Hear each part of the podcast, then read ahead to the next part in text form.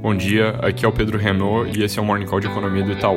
Destaque hoje é a decisão do Banco Central americano, para a qual o consenso é juro parado nos patamares atuais, e é muito difícil que haja uma surpresa nesse quesito, mas nessa reunião eles podem começar a discutir como remover os estímulos lá na frente e também como reforçar a comunicação sobre os objetivos para a inflação, que é o que pode incluir mudança no regime de metas, indo de uma meta fixa de inflação para cada ano para uma média de inflação ao longo do tempo, o que significaria que depois de um período de inflação fraca, o Banco Banco Central tem que deixar a inflação acima da meta durante um tempo para compensar.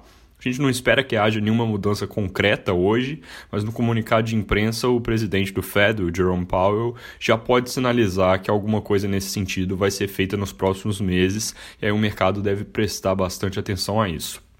Passando para a Europa, hoje saíram dados positivos para o mês de junho, eles mostram alta forte do varejo na Espanha e na França, esse último, inclusive, já acima do nível pré-Covid.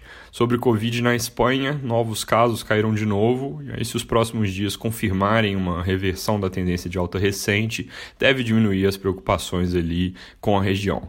Ainda sobre Covid, na China teve novo recorde de novos casos, fizeram 101 casos no país, 89 em Xinjiang, mas ainda parecendo ser bem provável aqui que o governo consiga conter esse surto localizado.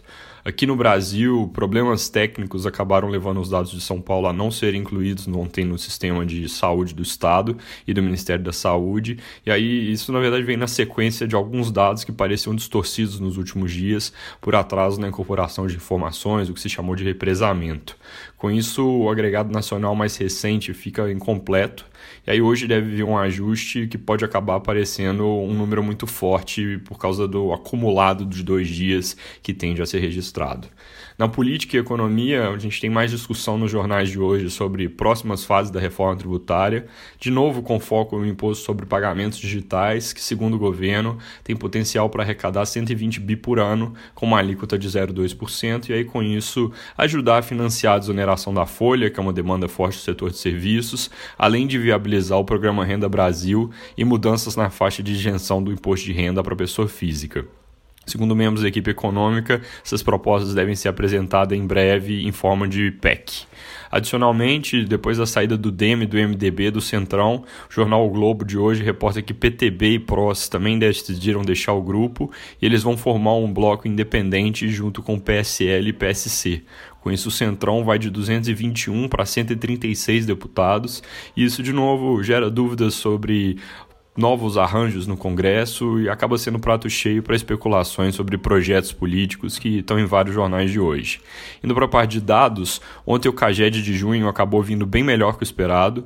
O consenso de mercado era fechamento líquido de 220 mil vagas de trabalho formal no mês. A nossa projeção era menos 160 mil e o número observado acabou ficando em menos 11 mil. Ainda negativo, mas com uma melhora bem forte com relação a abril e maio, onde foram fechadas 918 mil mil e 350 mil vagas, respectivamente, aqui. Sinal positivo, então, mas uma indicação de que a melhora de curto prazo acabou superando as expectativas.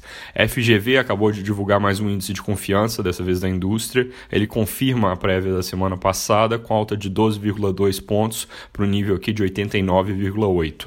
Ia sair hoje a taxa de desemprego do IBGE, mas ela foi adiada para a semana que vem por causa de um problema na coleta de dados. É isso por hoje, bom dia.